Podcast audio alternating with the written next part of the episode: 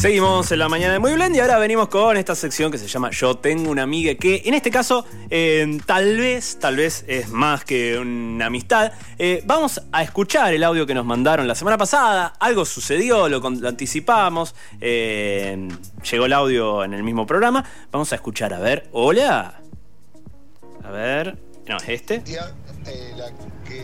¿qué tal querido? Mira, mi esposa Cintia, la que hace un ratito se comunicó con ustedes, que te mandó eh, el Instagram, creo, o algo de eso. Eh, así que, mm, perfecto. Si necesitas algo más, te mando yo por acá, pero creo que eh, se encargaba ella por otro lado. Yo es como que le doy el empujoncito, como que soy la locomotora acá. este, lo mío es otro rubro, parecido, pero otro. Pero yo quiero que sea bien conocida ella hoy. Gracias. Ahí estaba entonces el mensaje y ya la presentamos. Eh, me imagino que ya debe estar así con un poco de piel de gallina por el lindo audio. eh, que, te deseen que te vaya muy bien, ya debe ser eh, un elogio. Pero la saludamos. Muy buenos días, Cintia. Ella es justamente la cuenta de Instagram y ya la empezamos a presentar. Cintia Morales Arte, para que busquen ahí, empiecen a buscar su Instagram y empiecen a conocer lo que hace. Pero nosotros vamos a saludarla primero. Muy buenos días, ¿cómo andás? Hola, ¿qué tal? Buenos días.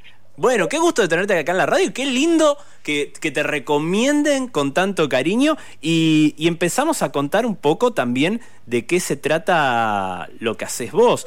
Veo el Instagram y hay muchas cosas de, relacionadas al arte, tal vez. eh, hay distintas formas del arte, pero este es el arte que tal vez ya más conocemos y hay cosas alucinantes. ¿A qué te dedicas, Cintia?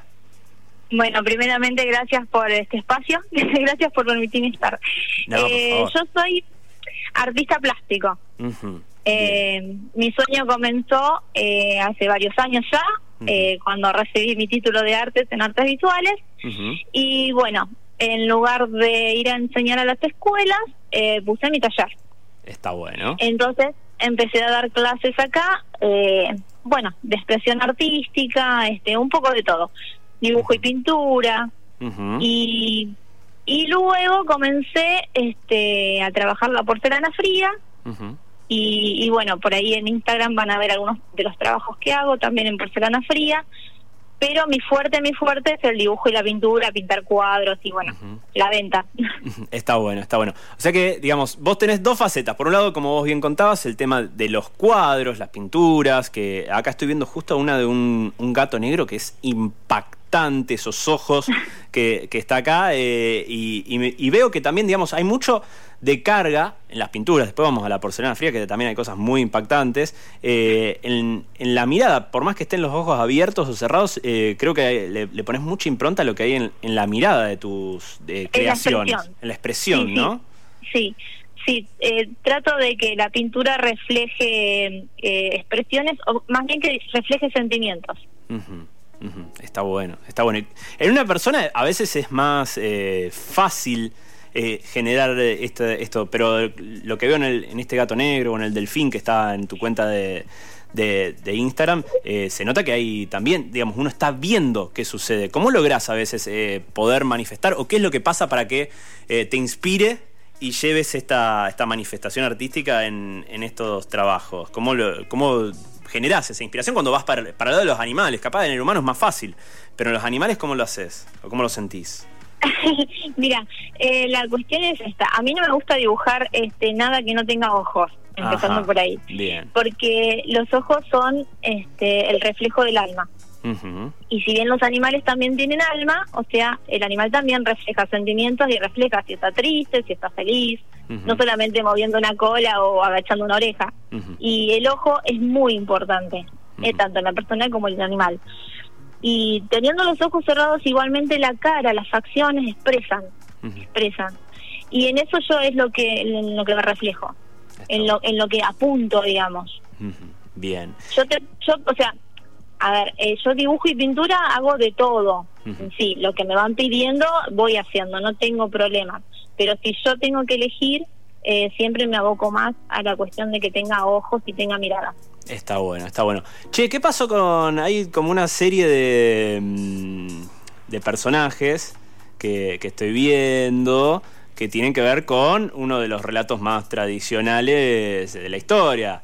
Estoy hablando de alguno que es el candelabro, eh, el La Bella y la reloj, la Bella la Bestia, exactamente. Eh, contame un poquito cómo, ¿eso fue un trabajo a pedido o eso fue pedido. tuyo también? Decir, bueno, me, me gusta esto o no, surgió por, eh, por algo, porque la verdad que la, la- la cuestión, el realismo que lograste, en- sobre todo en el candelabro, es impresionante.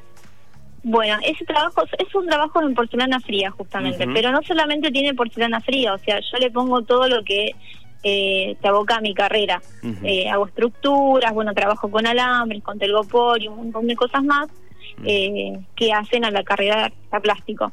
Y, eh, o sea, la porcelana es como un, un es como un condimento solamente de mi carrera. Ajá. Yo uso la porcelana en lugar de usar arcilla u otros materiales, por ahí cemento, que sí usamos en, en, en la carrera esta, y, y que por ahí lo hace más fácil para que la gente lo adquiera y lo pueda poner en un mueble. Claro. No es mismo poner una pieza de, de cemento o de yeso que poner este esto de porcelana fría que es muy, muy liviano. Y en cuestión de, de- de personajes, hay veces que los hago por gusto y hay veces que los hago por pedido. Ese ese está hecho por pedido. Y el candelabro ya lo hice como cinco o seis veces, porque cada vez que lo ven, este le gusta. Está Y buenísimo. lo piden. Está buenísimo. Y también eh, acabo de ver el de ET también y es impresionante el nivel de detalle. Ah, el ET. el ET también está fantástico. Va, que se- Aparte- uno, hay muchos muy lindos. Eh, eh, hay muchos muy lindos, pero cuando ves un personaje que ya lo conoces, que ya lo reconoces, es como que te, genera otro, otro impacto. Más allá de que hay duendes también, que están muy buenos. eh, y que te- no, ahora que no se puede viajar a Córdoba, podés eh, escribirle a Cinti y, y pedir tu, tu duende también. Vos sabés que justo me pasó esto ahora para el Día de la Madre. Si van a ver, van a ver un duende gigante que mide casi un metro. Ah, Justamente fue un regalo para una mamá que le encantan los duendes y bueno, no puede viajar con esto de la pandemia. Así que bueno, la hija se jugó y pidió duendes. Está muy Pero bueno. Pero sí, al que le gustan los duendes, este, acá estoy. Lo que sí tienen mis duendes es que son únicos. Ajá. No son repetidos ni, ni hechos con molde. Son todos moldeados en el momento y para la persona, para el cliente, para quien lo pida. Está bueno. Vos al principio decías que habías eh, armado tu taller en, en- en tu casa y, y un poco era el tema de las clases. ¿Viraste mucho más ahora los trabajos particulares o a esta cuestión eh, on demand y por gusto eh, a partir de la pandemia o venían por sus carriles y, y ahora como que se potenció por el hecho de no poder tener eh, tal vez alumnos en, en el taller? No, mira, eh, yo comencé con el taller en marzo, como comenzamos siempre. y Bueno, con Ujú. esto de la pandemia, obviamente se suspendieron las clases. Eh, modalidad virtual comenzó recién después de, de las vacaciones, digamos, de invierno, por llamarlo así. Eh, no soy muy amiguita de la tecnología, entonces, aparte, lo que tienen las clases es cuando trabajas con niños, pues yo trabajo mucho con niños, Claro. es que tenés que tener, viste, el, el es como las escuelas, tenés que Cierta tener el, complicidad de los padres.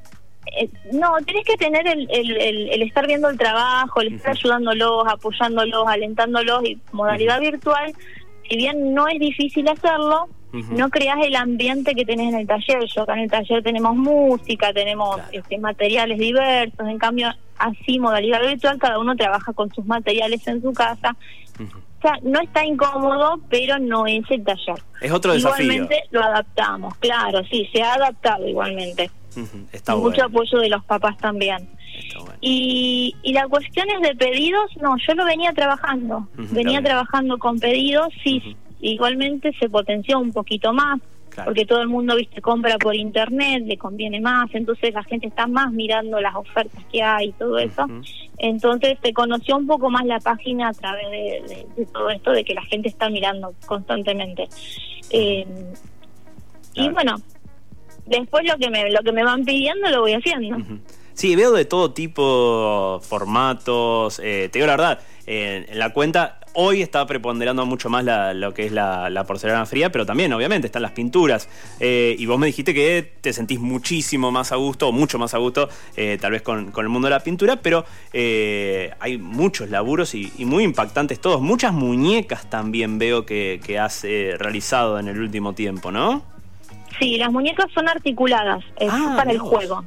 Sí, sí, las muñecas no son adornos solamente, son justamente para regalar a las niñas, pueden jugar tranquilamente, manipularlas, están hechas especialmente la estructura adentro como para que algunas se desarman y las pueden armar y otras no quedan fijas y las pueden ir moviendo, bueno, adaptando a lo que ellas quieren jugar.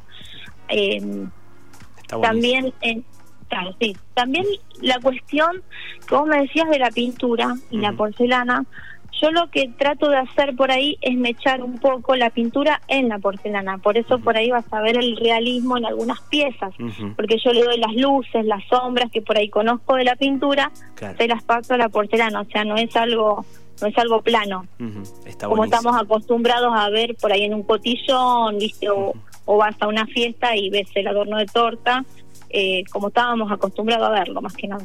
Y te hago las, dos preguntas. Eh, por un lado, para la pintura, digamos, en, digamos, en cuadros, si querés, y, y para un laburo básico, tal vez, no sé, digamos, lo que pasa es que casi todos tienen un nivel de detalle impresionante, pero eh, más o menos, aproximadamente, ¿cuánto te lleva a hacer una pintura cuando ya más o menos tenés definido o tenés definido el pedido de la persona y, una, y un muñeco estándar, no sé cuál sería el estándar, vos lo debes conocer mejor que yo, eh, en porcelana, una medida estándar, vos dijiste que uno era el, el duende este último es de un metro, pero capaz que hay cosas mucho más pequeñas y más habituales que, circulen. ¿Cuánto lleva más o menos hacer uno de estos eh, muñecos y cuánto lleva una pintura en un tamaño que se pide habitualmente, más que estándar? Mira, eh, en eso estoy súper agradecida a Dios porque me dio me dio dones, talento y me dio rapidez. Ah. Eh, es según lo que quiere el cliente. Por ejemplo, el duende este me lo encargaron dos semanas antes. Bien. Y se, se realizó en dos semanas. Ahora, el tiempo de secado de la porcelana eh, es mucho más. Claro. ¿Se entiende? Vos para ahí, para, para tenerlo seco y que vos decís lo parás y queda bien y toda la historia, tenés por lo menos dos meses de anticipación, pero no por mi trabajo, sino por el hecho del material. Bien. Y lo mismo pasa con los cuadros. Yo un cuadro en óleo, a lo mejor te lo pinto en dos o tres días, pero el tiempo de secado ¿entendés? El óleo lleva, como es aceite, lleva mucho tiempo de secado, lleva entre 3 y 6 meses. Entonces yo a lo mejor te lo doy al tacto, está bárbaro. Vos no lo tenés que manosear, ni manipular, ni limpiar, ni nada. Solamente colgarlo y dejarlo que te seque eh, durante un tiempo. Está buenísimo, está buenísimo. Bueno, Cintia, la verdad que me encanta tu emprendimiento, me encanta que, lo hayas podido contar. Eh, obviamente, ahora sí te toca a vos decir dónde te encuentran. Bueno, yo estoy en Villa Media. Villa Media queda más o menos a 25 kilómetros de Rosario. Eh, es ahí donde tengo el taller, que tiene un montón de ventanas y vista al campo. Así que el que quiera pasar y bichear, acá estoy. Y, y bueno, acá tengo todo. Tengo mi taller, tengo donde doy las clases, tengo la parte virtual también armada en el taller, o sea, Está todo, todo acá. Pero eh, siempre voy a hacer entregas a Rosario cuando me piden, porque bueno, por ahí se, hay gente que por ahí no tiene movilidad, entonces se torna eh, un poco complejo. Eh, fastidioso, por ahí cinco. Yo hago el trabajo completo, digamos, voy y te lo entrego puerta a puerta, no hay problema. Está buenísimo. Y en las redes sociales estás como Cintia Morales Arte, ¿no? Cintia Morales Arte en Instagram y Cintia Morales en Facebook. Perfecto. Ahí La cuenta de Instagram es pública, así que no hay problema. Ahí está, ahí pueden ver absolutamente todo. Sí, sin necesidad de seguir, pueden ver tranquilamente o seguirme y bueno, ir mirando todo lo que voy haciendo. Está fantástico. Bueno, Cintia, muchísimas gracias por el tiempo y obviamente el mejor de los éxitos y que siga creciendo el, el laburo sobre todo, ¿sí? Ay, gracias a ustedes por el tiempo. No, por favor. Muchas gracias. Así pasaba entonces Cintia, de Cintia Morales Arte, contándonos un poco sobre este emprendimiento en porcelana fría, talleres y obviamente también pintura. Nosotros vamos con algo más de música y después seguimos con más Muy Blend acá en los últimos minutos que quedan de programa.